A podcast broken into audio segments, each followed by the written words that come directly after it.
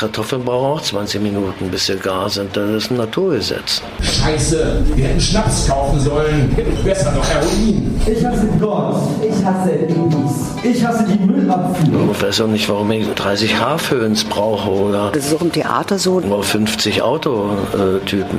Artists are the gatekeepers of truth.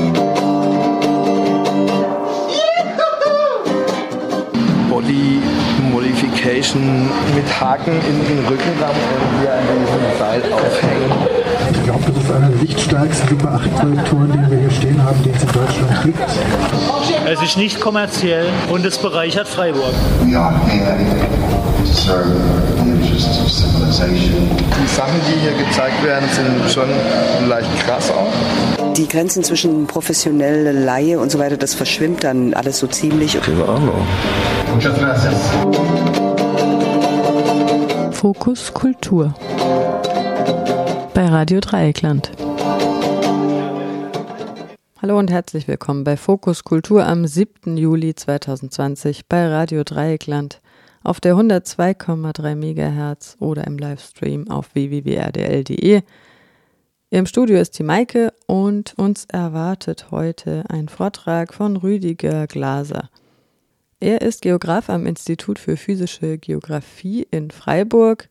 Er sagt, Desertifikation, das kommt von lateinisch desertus, Wüste und Fazere machen, ist eine Krankheit dieser Welt. Etwa ein Drittel der Welt und auch der weltweiten Bevölkerung ist davon betroffen.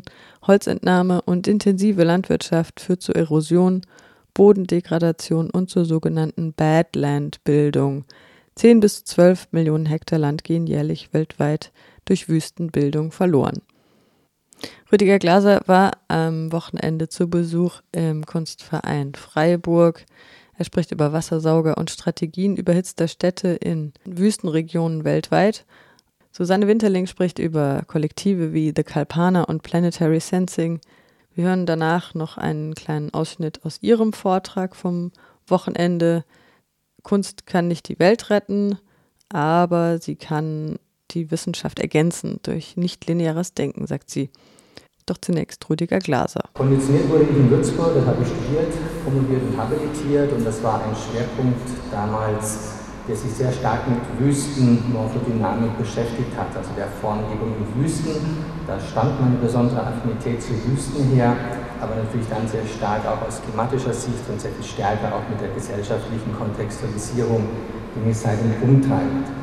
Und das eingebunden in den globalen Wandel. Warum? Weil Desertifikation einer der ganz großen Prozesse ist, der neben Klimawandel, Veränderung der Biodiversität, Fragen des Wasserhaushaltes eben mit dazu beiträgt, diese Kritikalität, die wir insgesamt haben, auf diesem Planeten zu bewerten und einzuordnen. Es geht um diese Grenzen, nicht nur Grenzen des Wachstums, sondern auch Grenzen des Planeten und der Belastbarkeit. In diesem Kontext steht natürlich auch die Desertifikation. Wüsten sind ein Faszinosum. Wüsten gehören zum natürlichen Ökoregime dieser Erde dazu.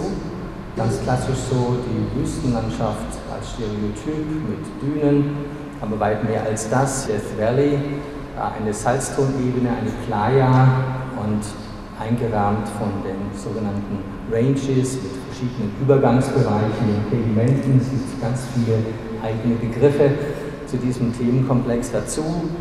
Wir haben oft die Verzahnung wie hier bei den Dunes of Brno, auch im Westen der USA gelegen, von Wasserflächen und Dünenkörpern, Sandkörpern.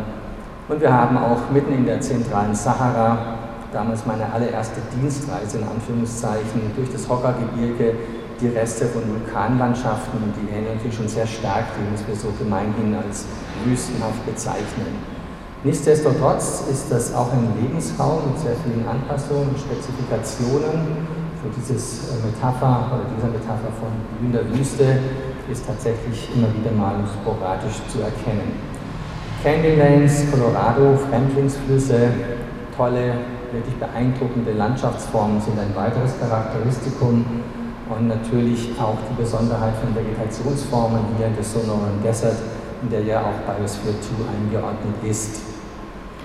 Nichtsdestotrotz, Desertifikation ist bei aller Faszination für Wüsten ein Prozess, ein mehrstufiger Prozess, der zunächst einmal davon ausgeht, dass in irgendeiner Form die Vegetation degradiert wird, dann der Boden in Mitleidenschaft gezogen wird, Wasservorräte überansprucht werden und letztlich zur Landschaftsdegradation führen. Und wenn das nun per Definition in Trockengebieten, in ariden Gebieten oder semi-ariden Gebieten oder subhumiden Klimaten oder Regionen stattfindet, dann führt das zur Desertifikation. Am Ende steht die Ausweitung von Wüsten oder wüstenhaften Zuständen und natürlich ist das ein Ansatz, der sehr stark auf uns Menschen zentriert. Wir sind Ausgangspunkt, aber auch Endpunkt dieser Darstellung und Definition, weil es darum geht, wie nutzbar oder weniger nutzbar oder unnutzbar ist denn eine Region für uns Menschen. Das müssen wir uns über vergegenwärtigen. Also ein Teil einer sehr anthropozentrischen Sichtweise. Ein paar Aspekte zu den Ursachen Desertifikation kann ausgelöst werden durch Klimavariation, durch Klimaänderung. Das kann in einem gewissen Rahmen Ausdruck einer natürlichen Schwankungsbreite sein, aber natürlich ist heute mehr denn je sehr stark eben durch den anthropogenen Klimawandel mitgesteuert.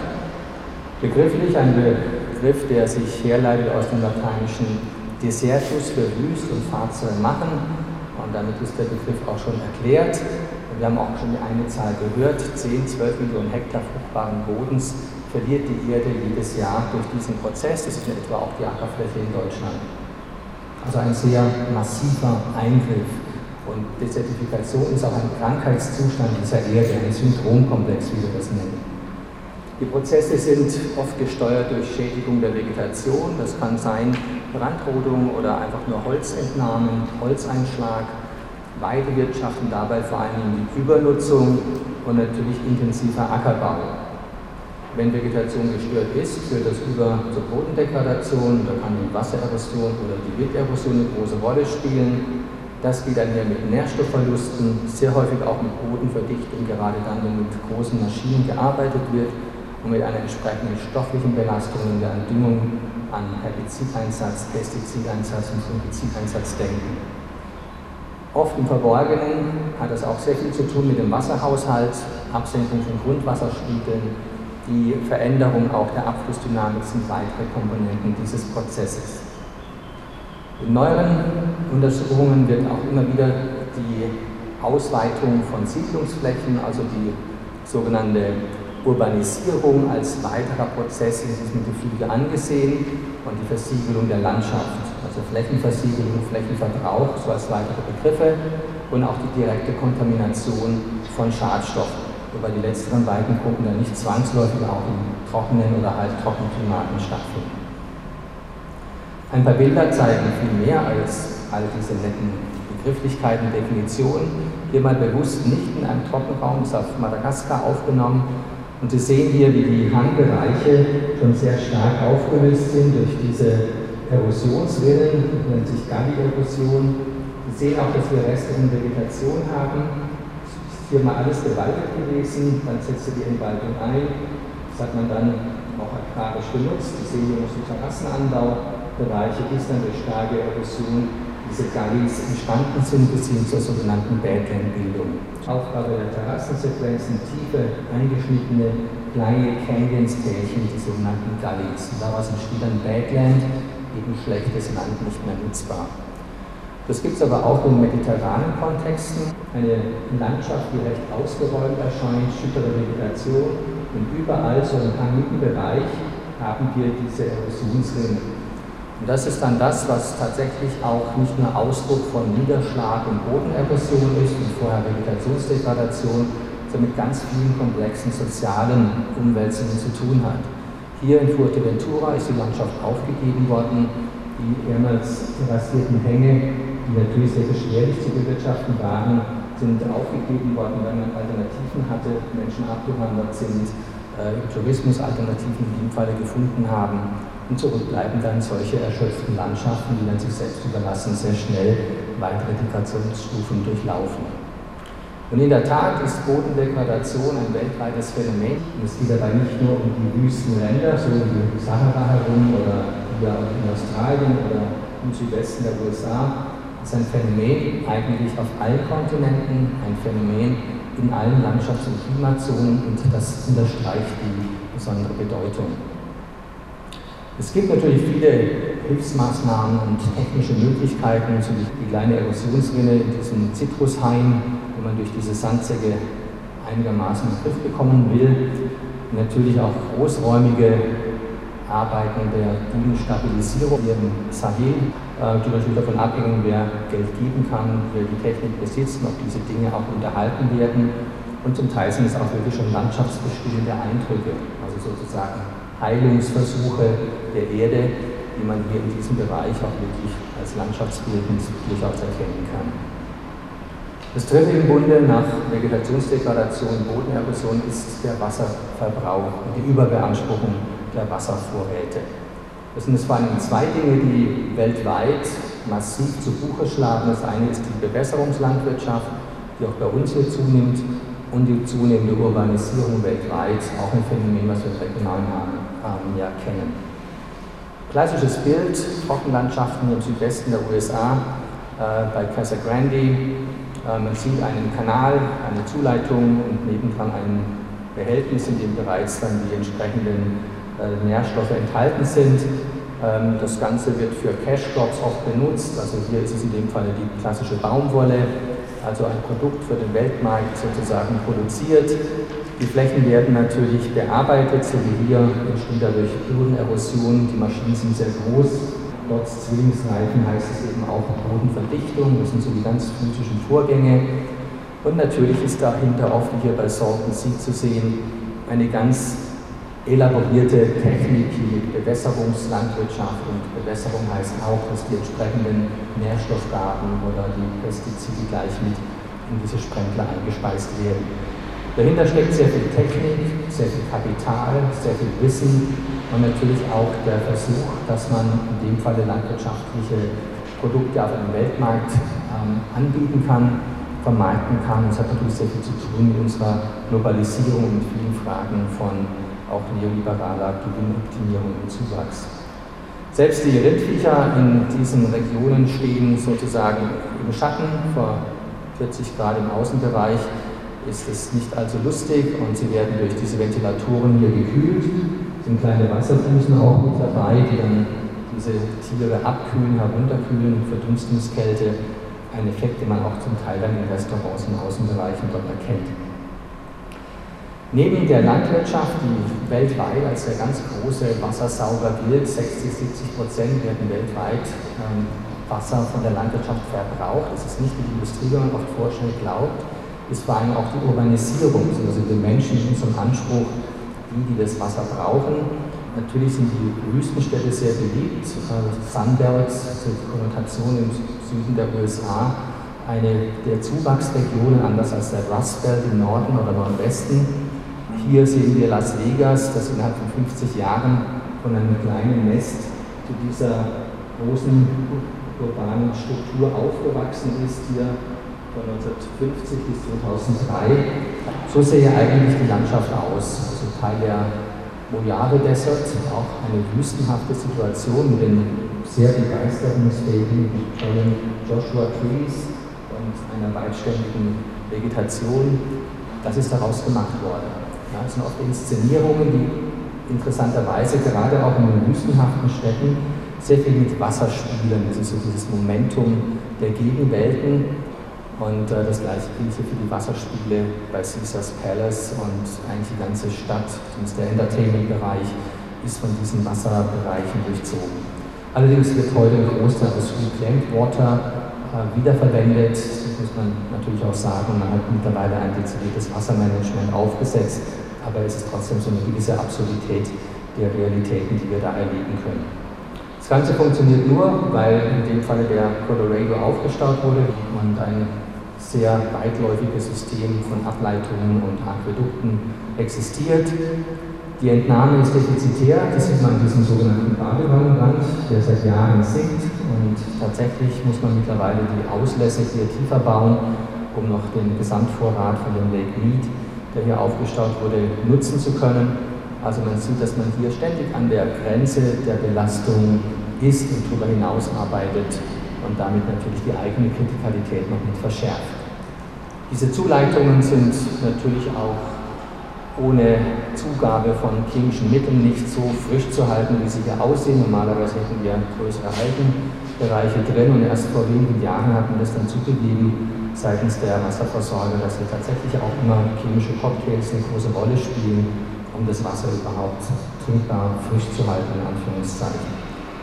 Und wenn man das Wasser entnimmt auf der einen Seite, wir haben in der globalen Wasserbilanz nur ein Budget, und das ist ja immer so, wo sie was entnehmen, fehlt irgendwo etwas in den natürlichen Oberflächengewässern. Natürlich sind das kleinere Abflüsse, die nur saisonal durchflossen werden, aber mittlerweile werden sie durch die massive Entnahme des Oberflächenwassers in allen Bereichen im Südwesten der USA in dem Falle tatsächlich nur noch sporadisch durchflossen. Und das steigert sich noch weiter. Colorado, der große Fluss, das ist der Tropf, an dem im Prinzip die Landwirtschaft, aber auch die gesamte Stadtkultur, überhaupt alles im Südwesten hängt erreicht äh, eigentlich gar nicht mehr so seine eigentliche Delta-Situation. Hier das Meer, das ist ein kleines Rinnsal, weil vorher das Wasser komplett verwendet, genutzt wird, immer wieder mehrfach verwendet wird. Selbstverständlich gibt es Maßnahmen, damit umzugehen. Hydrant, witzigerweise hier in Gelb, teilt eine an englischen Rasen orientierte Bewässerungsfläche und die rechte Hand ist das, was man Xeri Scaping oder Xeri Gardening nimmt, äh, nennt. Also in Las Vegas wird das zum Beispiel propagiert, aber auch im kompletten Südwesten, dass man hier die heimische regionale Vegetation, die Trockenheitsvegetation auch als Grün, auch als Straßenbegleitgrün oder als privates Grün wieder äh, verwendet und nicht das angelsächsische grüne Rasen, ähm, zum Teil auch künstlich hergestellte Flächen tatsächlich grün angemalt werden. Andere Beispiele sind die Bußgelder für Wasserverschwendung, die es gibt. Also wird sehr viel getan, sehr viel gemacht und die Bußgelder sind auch nicht ohne, wie Sie sehen, erreichen sehr schnell noch respektable Größen. Und natürlich wird auf Reclaimed Water verwiesen, so hier in Tucson. Auch hier wird sehr viel investiert in die entsprechende Wasserhaushaltssituation. Man hat in Arizona so viel Grundwasser verwendet über die letzten Jahrzehnte, dass die Grundwasserkörper schlicht und ergreifend leer sind. Man hat so richtig die leer gepumpt und jetzt wird sehr viel unternommen, um die Grundwasserkörper wieder anzureichern. Dazu zählen diese kleinen Gräben, die Sie hier haben, am Rand der Straßen. Man hat in dieser Stadt, in Tucson, sehr häufig sehr starke Regen, monsunale Vorstöße, Starkregen, die dann die Straßen überschwemmen. Und damit es wieder natürlich infiltrieren kann, hat man solche kleineren Gräben hier eingerichtet. Das gleiche gilt auch hier für das Rainwater Harvesting, also alles, was sonst direkt in den Untergrund geleitet wird, wird erst in dieses Kiesbett geleitet, damit man wieder hier natürliche Prozessabläufe hat, auch für die Vegetation, für die Mikrowesen, die hier eine Rolle spielen. Tucson ist auch ein gutes Beispiel. Man versucht mit nachhaltiger Stadtplanung tatsächlich auch eine lebenswerte Umgebung zu schaffen, obwohl wüstenhafte Verhältnisse dort die Wege sind. Und wir sind auch deshalb mit unseren Studenten gucken immer wieder dort, weil dort überhitzte Städte sozusagen die Realität sind, die wir als Projektion für Mitteleuropa ja immer wieder für bestimmte Szenarien haben. Nachhaltigkeit heißt dort für uns ein ungewohntes Bild. ÖPNV heißt aber auch äh, Fahrradwege, die hier in grün dargestellt, Fußgänger, Straßenbegleitgrün und auch das Abschatten hier von den Straßen respektive von den Gehwegen. Man hat sogar neue Stadtviertel entwickelt, äh, die auch tatsächlich nicht autogerecht sind, wo man auch regionale Architektur wieder auflegen lässt. Man hat schon auch die Gegenbilder und die Gegenlösungen, die man hier ähm, tatsächlich auch umsetzt.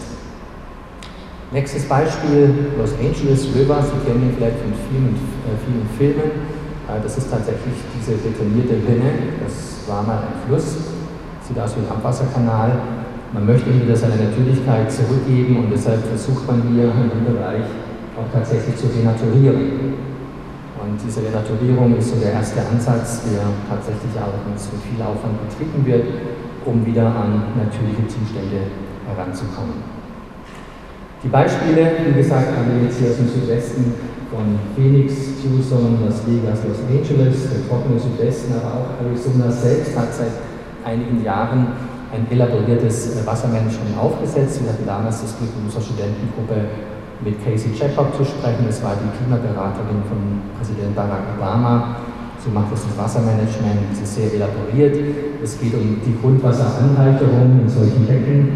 Es geht wieder um die Renaturierung oder das Befüllen auch von natürlichen Abflüssen, also als Gegenbild für diese Aquädukte. Und es geht natürlich auch um die Frage, was in der Landwirtschaft angebaut wird. Natürlich die Frage, ob man das Wasser, wie gesagt, 60 bis 70 Prozent dafür verwendet, Alfalfa zu produzieren. Das ist so eine Art Futtergras, das dann durch die Rinder, die Rindermast verwendet wird, eine Art Klee. Oder ob man damit halt Obst und Gemüse produziert, das einfach höherwertig auch auf dem Markt umgesetzt werden kann. Sehr viele Dinge, sehr viele neue innovative Gedanken ähm, zusammenführen auch. Waterbanking, all diese Dinge spielen eine Rolle. Will damit sagen, es gibt viele auch gute, schlaue Köpfe, die sich da Gedanken machen und auch die richtigen Gedanken machen. Es geht auch um die Frage alternative Nutzung von Wüsten oder wüstenhaften Regionen. Da kommt natürlich sehr schnell die Frage nach Solarenergie. Und hier Albenpaar in der Nähe von Las Vegas, eine der großen Solaranlagen der letzten Explosion, konnte man es dann zumindest von außen sehen, tatsächlich umgesetzt, großflächige ähm, alternative Energie, die hier produziert wird. Oder dann ganz neu auch Infusion Agrophotovoltaik, wo interessanterweise auch äh, Fraunhofer hier in Freiburg mit beteiligt ist. Man möchte eine Abschattung erreichen durch das Aufbauen eben von diesen Solarpanels und zugleich Landwirtschaft betreiben. Und durch die Abschattung hat man einfach einen gewissen Effekt.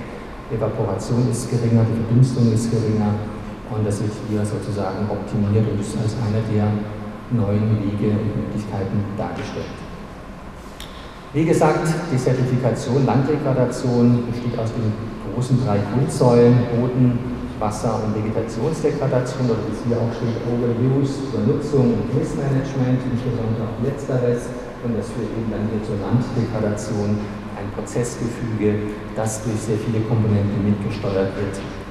Am Ende stehen solche Landschaften, Badland-Bildungen oder auch hier äh, sozusagen Hollywood einmal umgedreht. Äh, das ist nämlich in Los Angeles eine degradierte Landschaft, die eigentlich komplett bewaldet wäre. Ähm, viel der Vegetation fehlt. Sie sehen auch so abgebrannte einzelne Bäume und Büsche. Sie sehen Erosionsrinnen oder hier ganze Landpartien, die degradiert sind. Das ist so ein typisches Bild, so heimlich das auch für den Besucher, die Besucherin erscheinen mag. Das ist eine degradierte, eine erschöpfte Landschaft.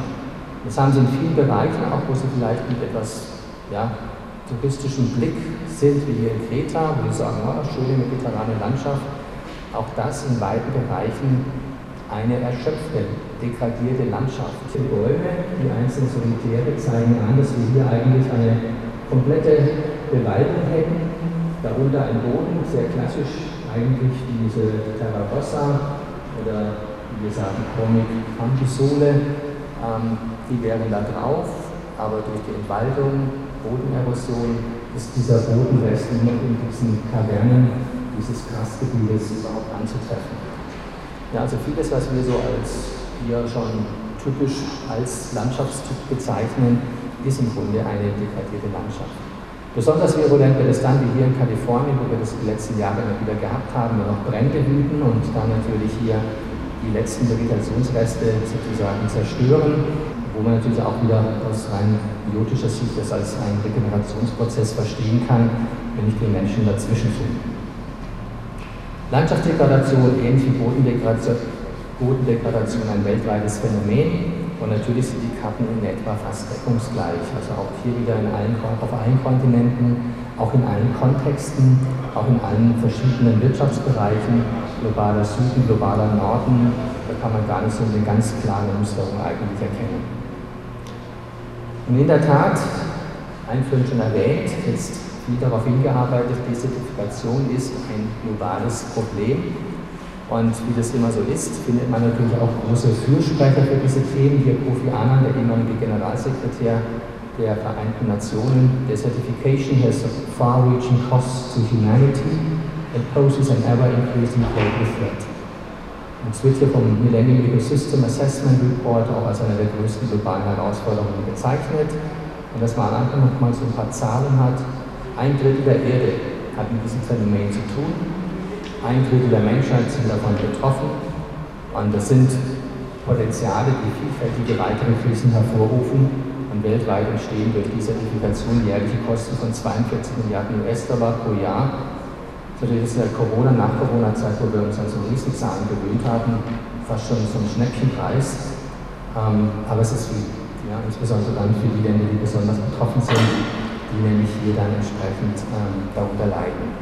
Und wie immer ist es, wenn es in der globalen Erkenntnis auf diese Dimension kommt, gibt es auch große Einrichtungen hier, die United Nations Convention to Combat Desertification. Und diese Convention ist etwa vergleichbar dem IPCC, den Sie vielleicht kennen im Bereich Klimawandel, oder dem IUCN im Bereich der Biodiversität. Also es gibt große, wirkmächtige Einrichtungen der Weltgemeinschaft, die sich mit diesem Thema beschäftigen. Seit wann? Ähm, erstmal hier noch vielleicht die Karte. Wir sehen hier die Vulnerabilität, die Anfälligkeit, die globale gegenüber dem Prozess der Desertifikation. Und da sehen wir auch wieder, es ist ein Phänomen, das natürlich in den Randwüsten besonders virulent ist, aber dann in der Abstufung auch in ganz kleinen Fällen bis nach Mitteleuropa hineinragt und natürlich in Spanien in Europa ein Thema ist. Seit wann beschäftigen wir uns denn mit dem Thema? Ich finde es immer sehr wichtig zu schauen, wo sind denn die Wurzeln? Seit wann hat man die Erkenntnis und seit wann hat man auch die Erfahrung im Umgang mit solchen Themenkreisen? Desertifikation als Thema beginnt in den 70er Jahren mit der Dürrekatastrophe im Sahel. Damals eine Variation der Niederschläge, traditionelle Nomadenwirtschaft kommt unter Druck. Die sogenannte Entwicklungshilfe, heute Entwicklungskooperation, baut tiefere Brunnen. Das führt zur Aufstockung der Viehbestände.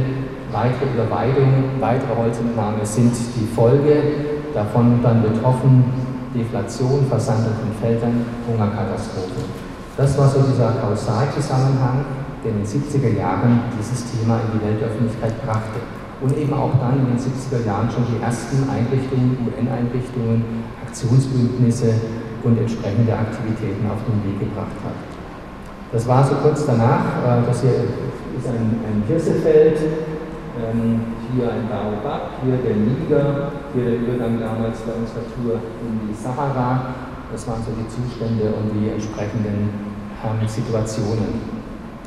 Dieses sehr einfache Wirkmuster, Klimaschwankung, das man damals nicht mit Menschen in Zusammenhang gebracht hat, sondern als natürliche Variation gesehen hat, dann die Folge Ernteausfälle oder Überweidungen, weitere Degradation, Ausweitung der Wüsten, Hunger. Das haben dann Kollegen wie zum Beispiel Herr Krings hier auch in Freiburg in sehr viel komplexere Zusammenhänge gebracht, weil er eben auch danach gefragt hat, auch im Rahmen der sogenannten politischen Ökologie, welche Machtstrukturen stecken denn eigentlich dahinter, dass Menschen besonders betroffen sind? Oder dass hier die Eingriffe von außen so wirken können. Die Frage nach Cash Crops, nach der Ausrichtung zum Weltmarkt oder die Frage, wie diese äh, einzelnen Vorgänge dann zu tun haben mit Migration, ein Thema, das heute ganz on top ist, oder die Frage von politischen Unruhen oder die Frage auch von Dünenbildung. Und diese Dinge sind sehr viel komplizierter und komplexer geworden und aus diesem Schema ist dann auch das erwachsen, was man als Sahel-Syndrom bezeichnet, auch international. Ich möchte gar nicht ins Detail gehen, aber man sieht, dass diese Kompartimente wie Bodenerosion oder Klimaänderung oder auch Wasserentnahmen jetzt in einem viel größeren Kontext gesehen werden. Das hat zu tun mit der Rolle von Frauen zum Beispiel, ja, Women's Emancipation, hat zu tun mit der Frage von entsprechenden sozialen Organisationsformen, hat zu tun mit Wissen und Technologietransfer, hat zu tun natürlich mit Globalisierung der Märkte und hat zu tun mit den ganzen bioökologischen Rahmenbedingungen, die ich in eingangs schon erwähnt habe. Also ein sehr komplexes Thema und dann merken wir, dass wir die Dinge mitsteuern, weil wir an diesem globalen Agrarmarkt zum Beispiel mit Catch Crops zu tun haben, Baumwolle, Tiergüsse, solche Dinge, aber auch unsere Verhaltensmuster in diese Räume hineinprojizieren. Man möchte mehr anbauen, man möchte eben auch das französische Weißbrot essen. Vor dieser Zeit, der 70er Jahre, gab es aber ein anderes Phänomen, das 30er Jahre Dust Bowl-Syndrom in den USA, wo wir eigentlich schon als Vorläufer ein ähnliches Phänomen hatten. Im Mittleren Westen war auch durch eine, durch eine Niederschlagsvariation nach etwas feuchteren Jahren, in den 20er Jahren, in den 30er Jahren, eine Dürreperiode eingetreten und die hat dazu geführt, dass ganze Landstriche verwüstet sind. Ja, es war tatsächlich so, dass hier Tausende und Abertausende, die sogenannten Okies, geflohen sind. Das waren Umweltflüchtlinge, das waren Klimaflüchtlinge tatsächlich. Und die sind nach Kalifornien geflohen, wurden als Okies auch diskriminiert, wurden zum Teil auch in Lagern interniert. Äh, John Steinbeck hat es in Früchte des Zorns sehr realistisch beschrieben. Und das Interessante natürlich, es ist einmal sehr gut dokumentiert, weil die damalige US-Bundesregierung ganz bewusst auch diese, diese Phänomene aufgenommen hat in Bildsequenzen und in Protokollen. Und natürlich auch, weil es einen ganz anderen Kontext hatte. Man hatte ja nicht erwartet, dass in den USA, einem reichen Land, auch in den 30er Jahren bereits, ein Land mit sehr viel Technik, mit sehr viel industrieller Agrarproduktion, dass sowas passieren kann, wie sich das dann Jahrzehnte später mit Hunger im globalen Süden, damals ja noch Dritte Welt genannt, dann äh, irgendwann mal ausgewirkt hat. Das war auch das Neue, dass wir tatsächlich über das sehr optimistische Beurteilen eines Raumes über die Ausdehnung des Ackerbaus, über die Trockengrenzen hinaus diese Kritikalität erzeugt wurde. Und das sind sehr viele Dinge, die wir sehr eng auch an das knüpfen können, was wir dann für den globalen Rahmen letztlich auch wiederfinden. Zum Ende möchte ich auf die Dürren eingehen, die uns die letzten Jahre beschäftigt haben und zu denen wir auch einige Forschungsprojekte haben, äh, Climatability zum Beispiel oder auch äh, die äh, Aspekte von auch im Projekt in Baden-Württemberg. Extremjahr 2018, einfach mal so ein paar Zitate. Und da haben wir es ganz eng, diesen Konnex auch mit der Zertifikation. Es wird hier bald Wüste, ein Bauer erklärt, ähm, die Angst vor dem Jahrtausendsommer, Bauern wollen eine Milliarde wegen Dürren, Getreidepreise steigen, Kirchen in die Ernte, äh, dann die armen Weihnachtsbäume und noch ärmeren Golfer natürlich. Ähm, Flächenbrände, die ausgelöst werden. Da sehen wir, wie uns heute so eine Dürre gesamtgesellschaftlich tangiert. Wir haben auch einen Teil unserer Projektgruppe, die Twitter-Meldungen analysiert und sagen, äh, gerade bei jüngeren Menschen auch, oh geiler Sommer, Sommer ohne Ende, Barbecue, Baggersee, Biergarten, alles toll. Aber natürlich hat es seine Nachhaltigkeit erzeugt und hat zu milliardenschweren Subventionen gerade für die Landwirte und für die Forst- und Waldbesitzer und Besitzerinnen geführt. Auch hier äh, Alexander Gerst führte damals beim Überflug schockierender Anblick, alles vertrocknet und braun, was eigentlich grün sein sollte. Genauso war es.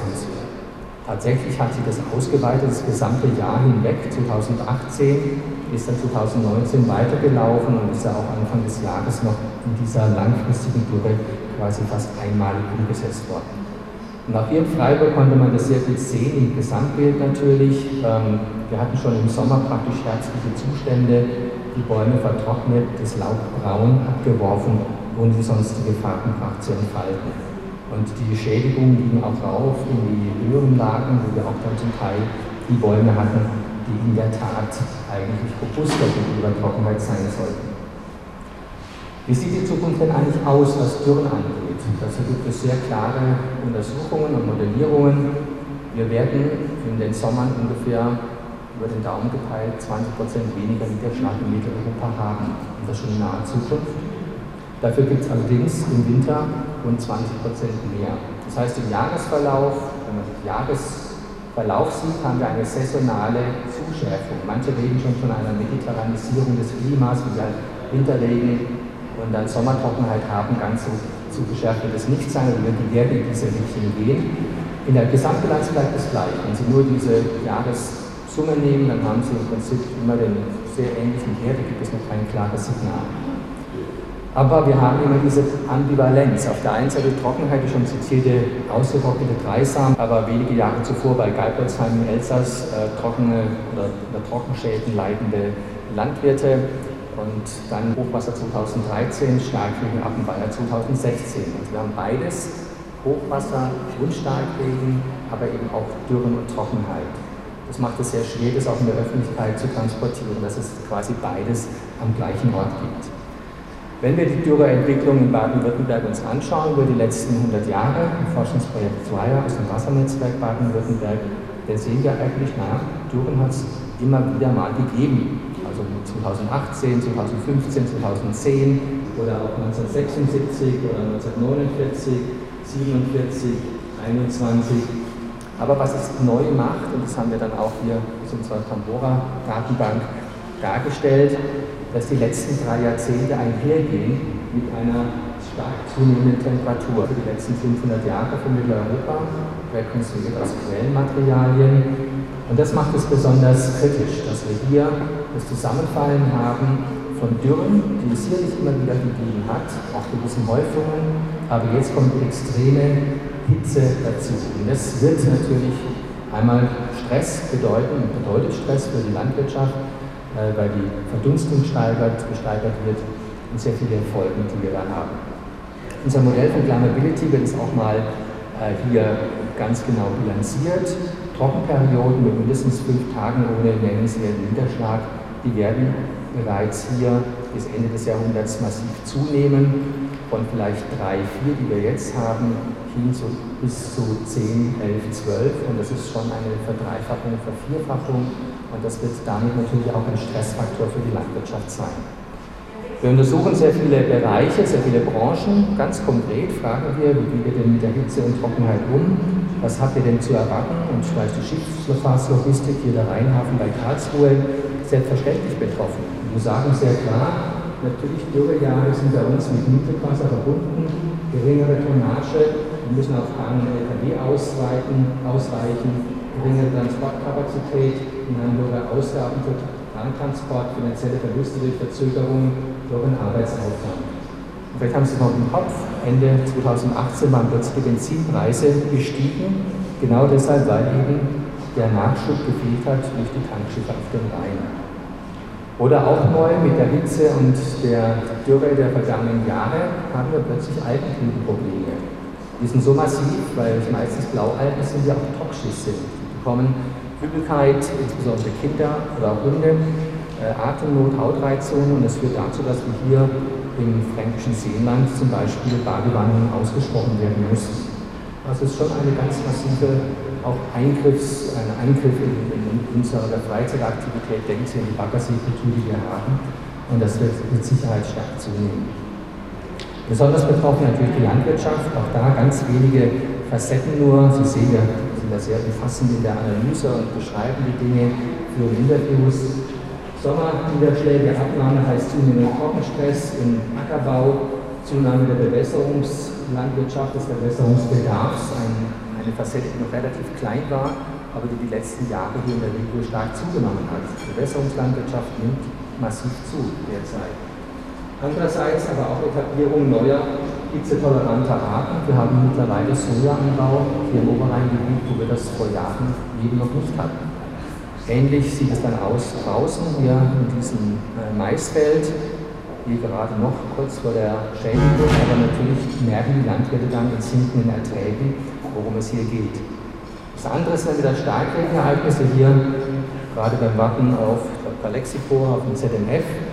Starkregenereignisse im Sommer ist das Gegenstück dazu, aber das Niederschlagsabkommen kommt sehr zentriert, sehr massiv, wie wir es jetzt auch gerade die letzten Tage gehabt haben mit äh, 50 Milliliter in, ähm, Millimeter in, in, einer Stunde nur in manchen Bereichen hier. Das ist ein massiver Starkregen und auch da ist die Folge Bodenerosion. Also wir leben in so dieser Ambivalenz, weil wir auch in einem Klimaregime leben. Ob es Gemüseanbau ist, ist ähnlich auch da.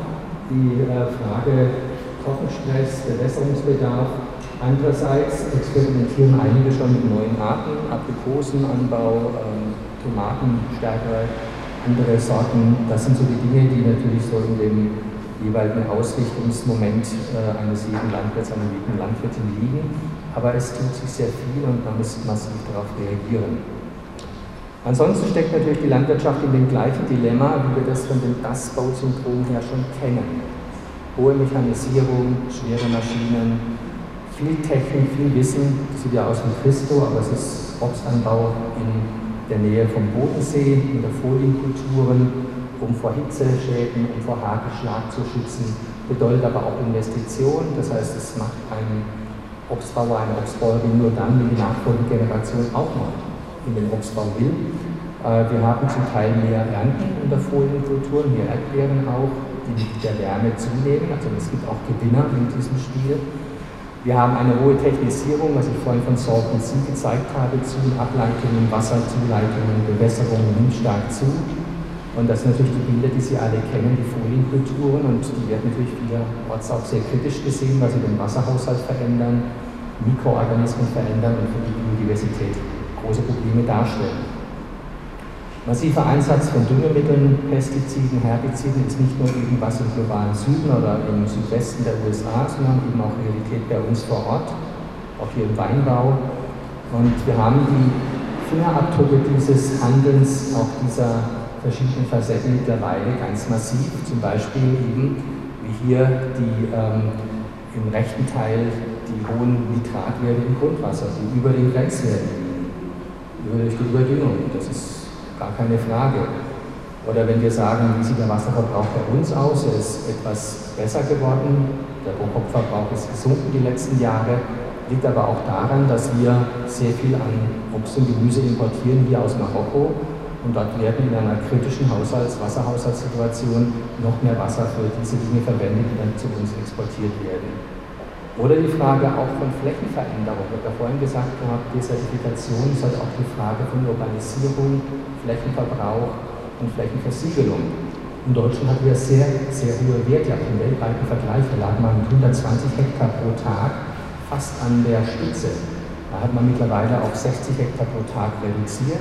Ziel ist bis 2030 130 Hektar pro Tag zu kommen. Und natürlich sind wir im Spiel mit drin. Ja, das Sie, das Stichwort Dietenbach, brauche ich nicht besonders erwähnen, egal wie man dazu stehen mag. Das hat dazu das Problem, dass es eben im Hochwassergebiet zum Teil angesiedelt ist und wir deshalb sehr viele Ausgleichsmaßnahmen haben. Die Rückhaltedecken, die derzeit gebaut werden. Und das sind natürlich alles Maßnahmen, die hier auch das System insgesamt unter Druck setzen. Unter Druck setzen heißt auch, dass wir auch andere Fingerabdrücke mittlerweile haben. Mikroplastik in den Sedimenten des Rheins lassen sich praktisch überall nachweisen mittlerweile. Also diese Kritikalität, diese Befrachtung unseres Lebenserhaltungssystems Erde ist tatsächlich in vielen Bereichen über die Grenzen hinausgegangen. Die Eintragspfade, an denen sind wir alle beteiligt, ja, die wir die schönen Klamotten haben oder die Kosmetikartikel, die wir verwenden oder Zahnpasta oder alle anderen Dinge, äh, tolle Outdoor-Klamotten, alle kritisch, weil diese Stoffe nicht mehr in Kläranlagen herausgefiltert werden können. Und noch ein Indikator, Insekten- und Bienensterben, das sind die Virulenzen, die wir haben und die wir einfach auch erkennen müssen. Klar, die Gegenwelt sind hier kleine Bienenweiden oder die Renaturierung der Dreisamen, Sie erinnern sich Los Angeles River, aber auch hier wird natürlich die renaturierte Region oder der Abschnitt gleich so umarmt von der Naherholung und von Freizeit und von Partybusiness, dass für die Umwelt nicht mehr so viel übrig bleibt, wie es an sich mal gedacht war. Ähm, andere, wie hier, Zauneidechsen, haben es ein bisschen besser. Das sind ja so etwas unschönere Plätze und auch etwas weiter weggelegen von Freiburg. Aber das sind die Realitäten, denen wir uns einfach stellen müssen. Deshalb wird auch das Risiko für diese Human-Induced Desertification tatsächlich viel weiter gesehen als nur Randbereich der Wüste. Und das ist tatsächlich eine Situation, die wir einbinden können wieder in die Frage Desertifikation, Beziehungsgeflecht des Dust Bowl Syndroms für Deutschland. Das wurde vor 20 Jahren schon entwickelt und hat ganz viel zu tun mit der Komplexität, die auch das Dust Bowl Syndrom der 30er Jahre in den USA hatte. Nämlich zum einen hier der Biosphäre mit Artenverlust, Verlust genetischer Vielfalt oder der Veränderung der Wasserqualität, Veränderung der lokalen Wasserbilanz oder der Ökonomie, wachsendes Verkehrsaufkommen, Überproduktion, aber auch der Frage landwirtschaftliches Einkommen. Und dann natürlich wieder die Frage hier Bodensphäre, Verdichtung, Erosion, Überdüngung, Kontamination, verstärkter Treibhauseffekt kommen dazu. Und dann natürlich auch die gesellschaftlichen Werthaltungen, Konsum- und Lebensstile, Anspruchssteigerung, Arbeitslosigkeit und andere Dinge. Also wir sehen, und hier trifft sich sozusagen dieser große, lange Pfad von der globalen Frage der historischen Überlegung, historischer Awareness bis in unsere Region hinein. Wir sind von dem Thema betroffen, auch wenn wir jetzt nicht in einem ariden oder semi-ariden oder subhumiden Klimabereich leben. Wir werden beide in einem humiden Klima sein. Aber der Klimawandel zeigt Temperaturanstieg, saisonale Zuschärfung und Verschärfung des Niederschlagsdagepots, Zunahme von Dürreereignissen und Zunahme von Starkregenereignissen sind erstmal die klimatischen Treiber, die wir haben. Und bei allen anderen Themenkomplexen, die ich eben auch genannt habe, als systemimmanent für das Dust Bowl-Syndrom haben wir quasi in den letzten 20 Jahren eher noch einen draufgesetzt. Es geht bei den Biodiversitätsverlusten so, es geht beim Wasserverbrauch so, bei stofflichen Belastungen sind völlig neue Stoffgruppen dazugekommen. Auch die Reste von Psychopharmaka im Abwasser oder von irgendwelchen anderen äh, Mitteln, die kaum herauszufiltern sind, der Flächenverbrauch, die Logistik, die neoliberale Globalisierung oder jetzt eben die Pandemie. Ja, die Kritikalitäten nehmen eher zu. Und bezogen auf die Landwirtschaft, und damit bin ich am Ende, auch punktgenau am Ende, ähm, bedeutet natürlich, dass wir im Grunde einen Gesellschaftsvertrag für die Landwirtschaft brauchen. Warum? Weil die Landwirtschaft tatsächlich flächenhaft den größten Anteil hat, auch in Mitteleuropa. 50 Prozent unserer Fläche in Deutschland sind landwirtschaftlich genutzt. 30 Prozent sind Wald, 10, 12 Prozent sind versiegelt und der Rest sind dann viele andere Bereiche. Und es hat sehr viel zu tun mit der Wertschätzung von Landwirtschaft. Auf der einen Seite die grünen Kreuze, der Landwirtschaft wehrt sich, sind für alles schuld und auf der anderen Seite wir, die wir eigentlich, das ja nicht sagen, aber faire Preise kaum einer zu zahlen bereit ist bei den billig, billig, billig Discountern. Wir haben neue Anbauprodukte, wir haben die Alternativen von Permakultur, von Ernährungsräten in den Städten, von den Möglichkeiten der Digitalisierung wie Precision Farming, Datenbanken, wo wir Wissen abspeichern können. Wir haben tatsächlich das Wissen um die Wertschätzung von Nahrung insgesamt, den Green New Deal jetzt auf der europäischen Ebene, aber auch alle anderen Facetten, die damit reinragen, von Urban Gardening angefangen, wie auch die Bilder zeigen, bis zur kleinteiligen ökologischen Landwirtschaft.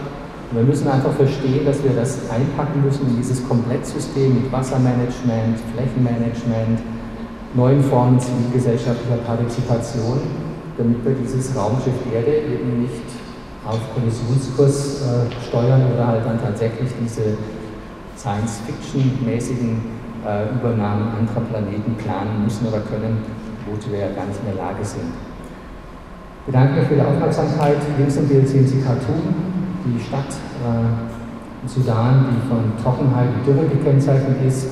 Rechter Hand bei dem Dank ist sozusagen ähm, Canberra, die Hauptstadt von Australien. Sie sehen da genau hinschauen, in fast jedem Haus haben Sie eine, äh, einen grünen Bereich und Sie haben ganz viele von äh, privaten Poolanlagen.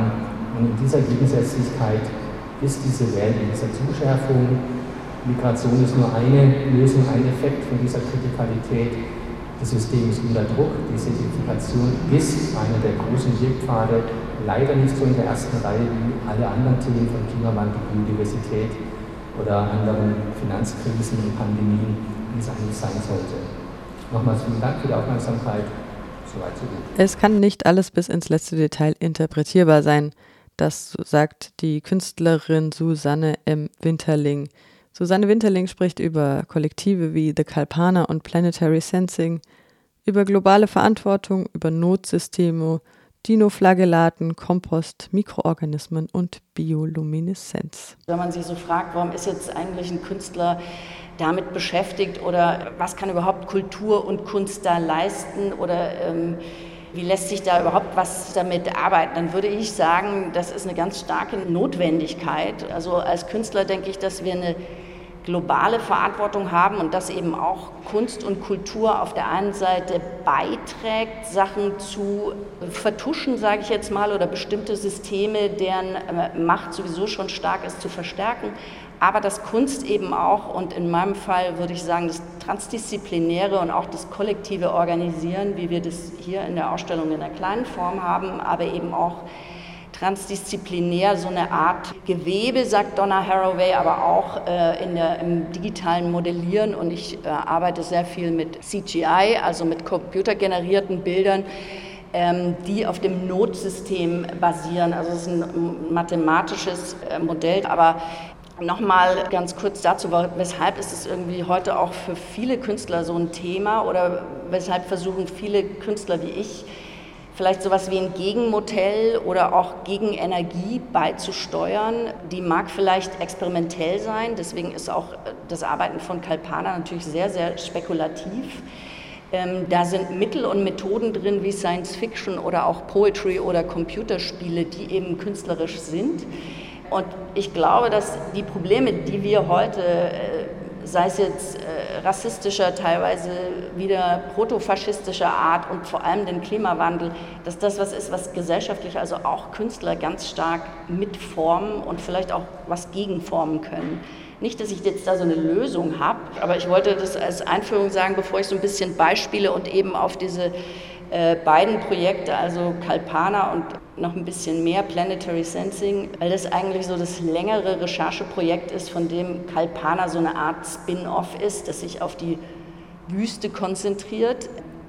Außerdem wollte ich noch sagen, dass so dieses Arbeiten mit äh, solchen Themen eben künstlerische und transdisziplinäre Mittel heute dafür äh, sage ich mal, unbedingt notwendig sind, weil so viele Arten zu denken, also auch das rein wissenschaftliche, natürlich das rein ökonomische, linear zu denken und in dem, im, im Sinne des Fortschritts zu denken, ist eigentlich was total ähm, Abstruses geworden, was, was egal wo man hinguckt, nicht mehr funktioniert. Und äh, jemand wie ich, der, wie ich, der jetzt vielleicht auch so gerne in die Geschichte guckt, äh, aus verschiedenen Gründen, sei es jetzt aus äh, feministischer oder sei es jetzt irgendwie aus dem, wo man aufgewachsen ist, aus der Familiengeschichte, ähm, aber auch aus politischer und ökonomischer äh, Anlassen, äh, dass es jetzt vielleicht, und da sind künstlerische Mittel auch wichtig, eben darum geht, nicht mehr so linear zu denken, sondern in anderen Formen oder so ein eher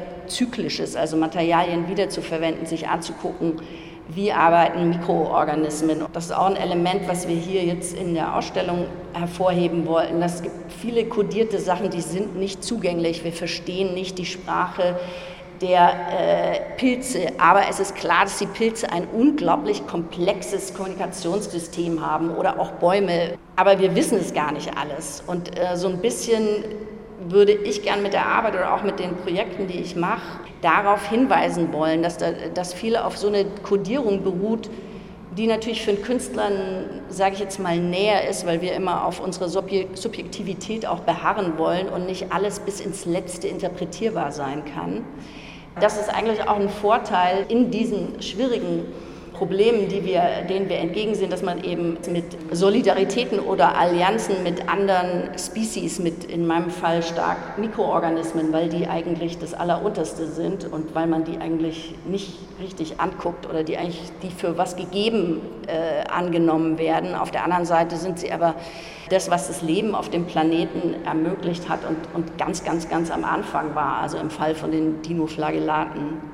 Also diese beiden äh, methodischen Ansätze quasi, einmal das Notsystem, also eigentlich aus der Verbindung von Punkten, die sich vervielfältigen und was an so einem Netz, also dem, aus dem auch die Computeranimation kommt. Und Animation ist zudem was, was eigentlich am Kern der künstlerischen Arbeit ist. Also man hat versucht, Materialien zum Leben zu erwecken. Das ist eine Methode, dieses Notsystem und das andere, äh, da habe ich jetzt eben auch um die Mikroorganismen, habe ich ähm, Kompost genommen, weil Kompost so ein gutes Beispiel ist, wie nicht wie man dem Klimawandel jetzt entgegengehen kann, aber wie man so eine andere Art im Umgang vom Material anschaulich machen kann. Kompost jetzt zum Beispiel, ich bin auch jetzt in der Lehre tätig und da ist natürlich, da hat man all diese Sachen, äh, die dem so ein bisschen entgegenstehen. Also die Würmer findet jeder eklig, Abfall will man eigentlich nicht damit umgehen. Äh, auf der anderen Seite, wenn man das dann mal anfängt, dann ist da so viel weiteres Leben geben und äh, Verteilung von Möglichkeiten zum Leben drin, äh, dass ich das auch so gerne als so eine Art Methode sehen will. Nicht, dass ich jetzt so der Spezialist da drin bin, aber ich finde, da sieht man diese Probleme oder was man vielleicht dem entgegensetzen kann. Nicht, dass das irgendwie die Welt rettet oder so, aber das wird Kunst nicht tun, sowieso nicht.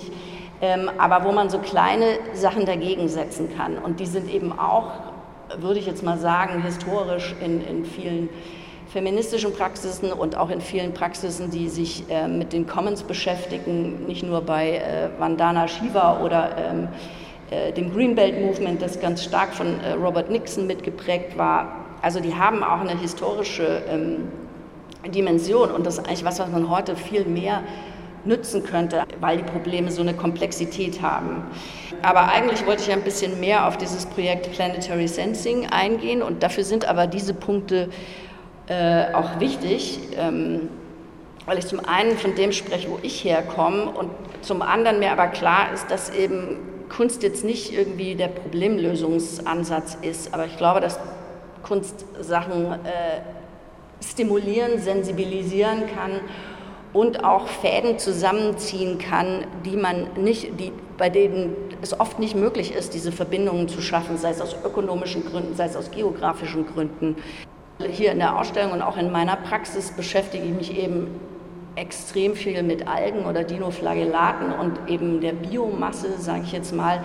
Aber das auf dem Hintergrund, dass es natürlich um unser menschliches Zukunft geht. Ich verbinde mich mit dem, was nicht menschlich ist, weil es mir um das Menschliche geht und weil ich in so vielen Stellen sehe, dass was eigentlich menschlich wichtig ist, ein bisschen verloren gegangen ist. Aber jetzt kurz zu Planetary Sensing. Also Planetary Sensing ist ein, ist ein ähm, größer angelegtes ähm, Rechercheprojekt, das sich mit Biolumineszenz beschäftigt. Ähm, Biolumineszenz ist die Eigenschaft von einigen Organismen auf dem Planeten, die ihre eigene Energie machen, schaffen können, äh, basiert auf einer Proteinverbindung ähm, oder Reaktion. Und ähm, ich sage das deshalb, weil auch da eigentlich so ein Science-Fiction-Ansatz ist, weil wenn wir das könnten, wenn wir unsere eigene Energie schaffen könnten, ohne den, den Planeten oder Gaia so, so abzurocken, sage ich jetzt mal. Und ich, ich glaube auch, dass wir einen Status erreicht haben, der ist eine komplette